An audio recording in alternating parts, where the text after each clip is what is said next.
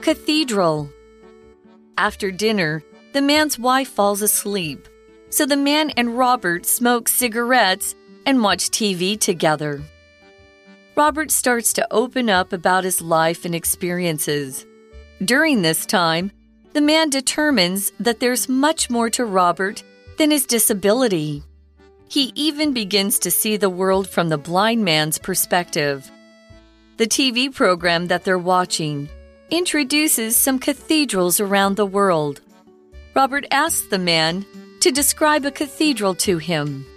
The man tries to do so by using vivid detail, but it is difficult for him to find the right words. Robert then takes the man's hand and guides him in drawing a cathedral on a paper bag. He encourages him to keep drawing even when he thinks he's done. As they continue to draw, the man feels connected with Robert. He realizes that he has been blind in his own way. He has been unable to see the value in his life and relationships. Hello, everyone. Welcome to English for You. I'm Mike. I'm Chickling. And today we are in day two, the middle part of our three day story for this month called Cathedral. This is a short story originally written by Raymond Carver, a famous uh, American author. And this story is not about a really large church. Well, it is kind of. We're going to get to that a little bit later. But really, it's about an evening that a man, his wife, and a blind man named Robert are spending together. Now, the Robert, uh, the blind man Robert, and the wife of this couple are old friends, right? They were pen Yeah. For a long time. uh, for a long time. But her husband, the man, the man who's the narrator, who's telling or narrating the story, he's never met Robert. And I think, Chicolin, you could say it's safe to say he's not looking for, he hasn't been looking forward to this whole evening. No, of course not, because he doesn't. He finds it quite uncomfortable being with this. Yeah, to be with this guy. Yeah, He feels awkward, self conscious. He's never spent time with a, a blind person or something like that. He's Mm-hmm. afraid to say the wrong thing. He's in his own home, but he feels very uncomfortable in his own home.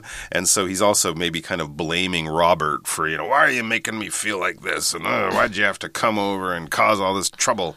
But really, it's about the man. It's not about Robert. It's about the man not being, uh, you know, maybe ready to spend time or not having the experience of mm. spending time with a person like Robert. Robert is not doing anything wrong at all. He's being a perfect, uh, a perfect guest.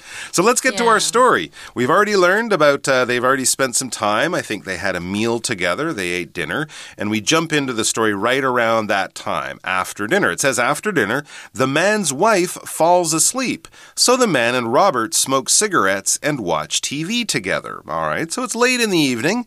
I guess they had a good conversation over dinner. At least Robert and the man's wife, who are sort of old friends but meeting for the first time, maybe they had a great time. The wife was probably busy, you know, cooking and cleaning or whatever, so she falls asleep. And the Robert spends a bit more time with the man, uh, so it's just him and the man together, and they're smoking cigarettes and watching TV together. This is something people might do in the evening to relax, although I don't think many people uh, smoke cigarettes these days as much as they used to, or or watch TV. uh, people might spend more time doing something healthy while uh, looking at their cell phone. Cigarettes are those small um, sort of sticks made of tobacco uh, with paper wrapped around. You light them, you smoke them, and you should probably quit. For example, Wally quit smoking cigarettes three years ago, and he feels much healthier today. Good for you, Wally. Yeah，所以 cigarettes 就是香烟。所以晚饭后呢，妻子睡着了，丈夫跟盲人就一起抽烟看电视。I find it kind of strange because like when you have a guest in your home, you don't just go to sleep. But it does help us move the story along a little bit because now the man and Robert can only be together. Uh, and it, it seems that Robert is perfectly comfortable. As we read, it says Robert starts to open up about his life and experiences. He's a friendly guy, he loves to meet new people. He maybe doesn't know the man is uncomfortable. So he's telling the man about his life and his experiences. Wow. He's sort of, you know, showing more and more of his personality, I guess you could say. 嗯，所以 open up about something 就是去倾吐心声。所以你对谁倾吐呢？你可以加一个 to。比如说 Lillian opened up to Frank about her bisexuality，所以代表说 Lillian 就是跟 Frank 坦白说，哦，我是双性恋这件事情。好，所以呢，Robert 就开始聊起了自己的生活跟经验。 all right, during this time, the man determines that there's much more to Robert than his disability he comes to realize that there's much more to Robert than his disability. You know, he's Robert is not just a blind man. He's much more interesting, much more uh, much more complicated than that. And this is something that the man decides after spending a bit of time and learning more about uh, Robert. We determine things when we learn more facts, right? You can determine things by looking up information, by, you know, looking it up on Google or in the library. You can determine things by, you know, getting more more information or news about something, and then you kind of make your own decisions, you make your own judgments on things like that. But it takes more information and often a bit of time and thinking before you sort of come to a decision about what to think about something. For example, scientists determined that the body which was found in the forest last week is a small monkey and not an alien as was first reported. OK，所以 determine 这边是确定的意思，所以可以说 determine that，然后怎么样一个句子代表确定了什么，但是也有决定或影响的意思。比如说老师刚刚说是不是不能抽烟？所以 what we do, what we eat，这些我们吃的东西跟做的事情都会影响到我们健康，所以我们造一个句子：Our health is determined in part by what you eat or what we do。 啊，它也可以当下定决心的意思啦。比如说，Lydia was determined to prove everyone wrong。 So after spending some time with the man, uh, with Robert, the man, the husband realizes that A, Robert is a much more interesting person. He's not just a blind man. He's much more than that. And he also learns from Robert as Robert talks about what it's like to live being blind, you know? He even begins to see the world from the blind man's perspective. Oh.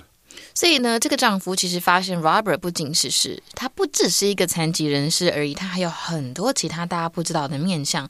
当然，每个人都是这样子的。所以，呃，这个字呢，perspective 是角度或观点的意思。我们文章出现了 from someone's perspective，代表是从某人的观点来看。不过，我们有时候也可以讲成 to get something or to keep something in perspective，意思就是说呢，去正确的看待或者是合理的评价某一件事情。比如说。we must get things in perspective. The situation isn't really that bad. 所以呢，这个男生呢，他就开始站在了 Robert 的角度来看这个世界哦。All right, so as the man and Robert are chatting and smoking, remember they were also watching television, and uh, the TV program, or the television show, that they're watching. It says the TV program that they're watching introduces some cathedrals around the world. All right, there's our title, Cathedral. That's finally entered into our story. So they're watching a show about these famous big old churches from around the world. 对，所以终于了，我们的故事 title 来了。我刚刚想说，哎，第一天怎么都没有看到 cathedral 的东西，第二天就有喽。所以他们两个在干嘛呢？他们在看一个电视节目，然后这个节目在介绍了一些世界上的大教堂。Mm -hmm. Now, as they're watching it, remember Robert, he can hear what the people are talking about on the TV show, but he can't see the pictures because, yes, he's blind. So Robert asks the man to describe a cathedral to him. You know, Robert might say, "Oh, I know it's a really big church, but can you give give me an idea of what it looks like? Because I've never actually seen one. It says the man tries to do so by using vivid detail, but it is difficult for him to find the right words. So imagine you're looking at a picture of a cathedral and you're trying to paint a picture using words for someone who can't see the picture. And of course, if you want to make it come alive, you want to use the best words to describe them and make it very vivid. If something is vivid, it's very clear. For example, the book described the scene in such vivid detail that I felt like I was there, or I felt like I was watching a movie and I could see it, even though I was just reading words about it.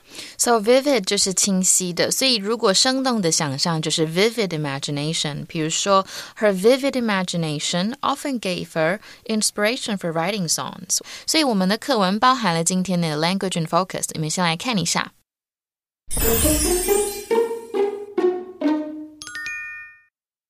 所以呢，讲到的是什么呢？It is 加上一个形容词 for someone to do something，这个指的就是呢，对某人来说做什么事情是怎么样的。比如说，It's important for drivers to follow traffic rules on the roads。啊，驾驶在道路上，我们遵守交通规则是相当重要的。那我们也可以讲，It is common for people。啊，对人们来说呢，怎么是很常见的呢？It is common for people to feel nervous before taking an exam。考试前感到紧张是很正。 正常的，又或者是呢，It is impolite not to greet someone when you meet them。如果呢看到一个人不跟人家打招呼，其实是不太礼貌的。那么否定句呢，我们只需要在不定词 to 前面加上 not 就 OK 咯。可是呢，我们的英语母语人士呢，我们常常会说 to not do something 来取代 not to do something。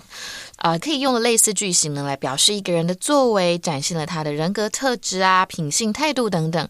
这个时候介系词就会使用 of。那么常使用的呢，就是比如说 generous、brave、silly、rude、foolish、careless 等等这一些形容词。譬如说，It was kind of Polly to donate money to charity，代表说 Polly 呢，她是非常善良的、有善心的，捐钱给这一个慈善会哦。所以呢，罗伯特啊，就请这个男人向他，向这个 Robert 描述了一座大教堂是什么样子的。所以这个男子呢，他就试图用很生动的细节去描述，可是却很难找到适合来描述这个大教堂的词哦。So what can he do about it if he can really find the right words? Well, that's a challenge, yeah. isn't it? I mean, if you think about how do you describe something what something looks like to a person who's never seen it before or can't see it all. So Robert then takes the man's hand and guides him in drawing a cathedral on a paper bag. So Robert comes up with an idea, which is to draw a cathedral together with the man. So Robert asks the man, of course, the man who can see, to find a pen and something to draw on. That's why they come up with the paper bag. When the man comes back with the bag and the pen, Robert then closes his hand and on the man's hand and guides the man. To guide is basically to help someone move in a particular direction. You can guide someone just by using information, like if you tell someone how to find a certain place. But if you actually touch the person, maybe you take them by the hand, maybe you sort of push them gently with your hand on their back or lead them by the arm, you're guiding someone. Some some Sometimes this would be especially useful if the person can't see, maybe the person is a little old and they can't move quickly or they have to be careful when they move. You can guide them in that way by actually using your body to show their body, or at least a part of their body, how to go, where to go, and how to do it in the right way. For example, we could say the man took the old lady's arm and guided her across the busy road. 所以 guide 就是引导的意思嘛，是吧？那呃，我们可以说，比如说 guide 这个字是当动词哦，可是当名词就有指南手册的意思。比如说你去饭店就会有一个 hotel guide，那你去旅行也会有一个 travel guide 旅行指南。那么去旅行的时候也会有导游嘛，如果你跟团的话，那导游的英文就是 tour guide。比如说 she was previously employed as a tour guide。所以，呃，Robert 就把接着就握住了这一个男生的手，那呢，引导他在纸袋上画了一个大教堂。All right, so it seems uh, the man is starting to kind of enjoy this, and Robert is also getting a lot from it. He encourages him to keep drawing, even when he thinks he's done. When you encourage someone, you use words to give them energy, to give them power, to make them believe in themselves. You can do it. You're going to be the best. I believe in you. That kind of thing. For example, Felicity's mom always encouraged her interest in hip hop dancing. So encourage 就是鼓励或激励。那么呢，我们后面加一个 d，就是感到被鼓励到的。Encouraging 就是令人感到被鼓舞到的。那么名词就是 encouragement。比如说，He was greatly encouraged by the support he received。Or I gave her an encouraging pat on the shoulder。这个东西，因为我让他感到鼓舞了嘛，所以我们使用 ing。 那么我们也可以讲，The teacher's words were a great encouragement to the students。好，所以其即便这个男子呢认为这个 cathedral 已经画完了，但是 Robert 还是继续鼓励男子继续画下去哦。All right, so as they continue to draw together, the man starts to change. His emotions and feelings start to change. It says, as they continue to draw, the man feels connected with Robert. Of course, he's connected physically, but also emotionally. He feels much closer to Rob. 哦、oh,，OK，所以画画的过程中呢，这个男生就渐渐感受到跟 Robert 的连结哦。There you go. If you spend time with people and share some experiences, it's only natural to feel some connection, to feel connected with with them. The man has been thinking about himself at the same time. He realizes that he has been blind in his own way. He has been unable to see the value in his life and relationships. He's taken his life, his relationships, uh, as we would say, he's taken them for granted. He hasn't seen how valuable out they are, how important they are, how much he gets from them. So he's sort of, you know, appreciating uh, the fact that having friends and making connections with people is a very special part of our lives. We might not notice it all the time, but we definitely should. What is a relationship? Yeah, it's basically just a connection or an association between people. It can be a family relationship, maybe a really close family relationship, like mother to child or brother to sister, possibly. You could have other family relationships, your cousins, your uncles, your aunts. You can have friendships, those are relationships. You can have work and school relationships, people you're not friends with, but you get along with, you know them. Um, you might even have a relationship with someone down at the 7 Eleven. Every time you go in, they're like, oh, hi. And you're like, hi. You don't even know their name. So relationships come in all shapes and sizes, but these are just connections between people. For example, Derek has always had a very close relationship with his grandfather. The two of them go fishing almost every weekend. So relationship 就是关系，不只是指感情，人际关系也是可以的哦。所以呢，这一个，嗯，他就意识到自己在某种程度上就是也是个盲人，因为他自己一直看不到生活自己的生活跟人际关系的价值哦。所以呢，that leads us to our for you check question for today. Have you ever had an experience that has made you think differently about things? Can you talk about it? Hmm. Uh, let's see. What could I say? Well, anytime I hurt my body, like if I break something, uh -huh. you know, you appreciate having ha two hands that I work, agree, or I having agree. you know having True. legs or feet that you can walk around right. on quickly and easily. You know, things like that. One time I had a very I had a problem in my neck and like sleeping and sitting and you know walking around. Everything was so painful, mm. and so hmm. you know sometimes if you do have a, a physical problem, True. you realize that there are other people out there who have to live like this all the time. And that's another way of appreciating the things that you have, your relationship mm -hmm. with your mm-hmm. body. Right. You start to appreciate. How about you? I don't know. I just, you know, I used to be a pessimist. Okay. Yeah, but right now I, I, I think positively. Good. Because I I try to think about other people and everybody has their own problems. It's true. Yeah. Right. So if you ever feel bad about your life, just turn on the news and you'll see people in other parts of the world. And it's not like who... that we see them be um, getting having a miserable life, we feel happy. No, no, no, it's no. not like that. It's that we all have our problems. Absolutely. So we have to look at things on uh, the bright things side. Things could definitely be yeah. worse, no doubt. Yeah, that's it's definitely true. All right, guys, that's all the time we have, but there is one more day with Cathedral, so come back and join us for that. Vocabulary Review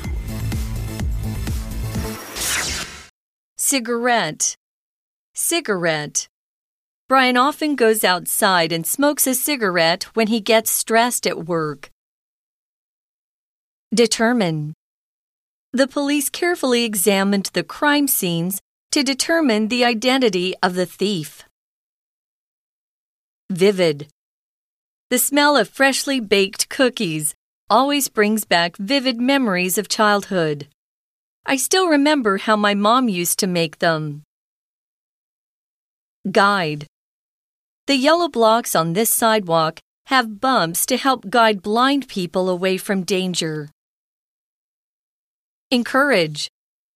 Nola encourages her younger students to speak English by teaching them pop songs and playing games. Relationship. The principal of our school has a good relationship with all the students. He talks to us and always takes part in the school activities.